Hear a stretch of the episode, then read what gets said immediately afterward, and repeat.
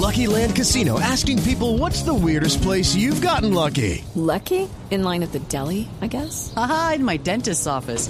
More than once, actually. Do I have to say? Yes, you do. In the car before my kids' PTA meeting. Really? Yes. Excuse me, what's the weirdest place you've gotten lucky? I never win and tell. Well, there you have it. You can get lucky anywhere playing at LuckyLandSlots.com. Play for free right now. Are you feeling lucky? No purchase necessary. Void where prohibited by law. 18 plus. Terms and conditions apply. See website for details.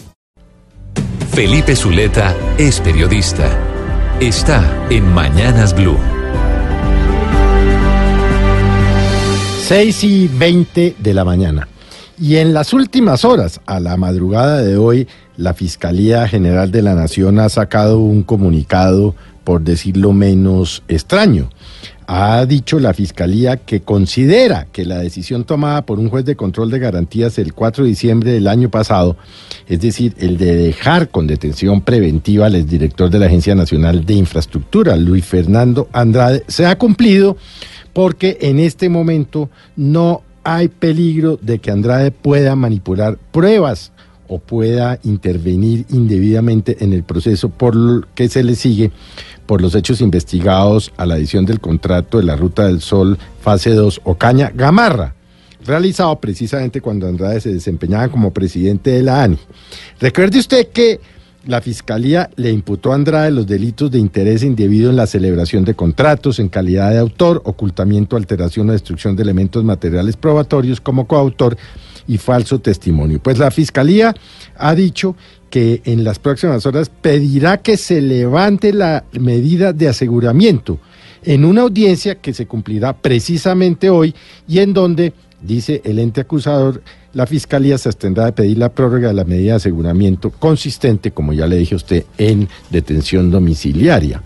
Recuerde usted que esto tiene que ver con Odebrecht, porque sigamos hablando de Odebrecht.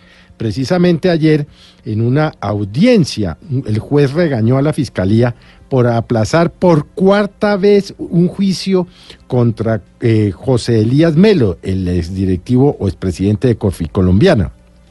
Dijo el juez, Estamos intentando hacer el juicio desde el 21 de agosto y siempre es la misma situación y en cada reanudación observa un ingrediente adicional que impide avanzar en la audiencia. Por tercera vez le han aplazado la imputación de cargos al uh, señor eh, Melo y por supuesto dice el juez, no veo un avance. Los señores testigos del Brasil, que sean serios, porque con esa falta de seriedad y respeto para la justicia colombiana no podremos continuar.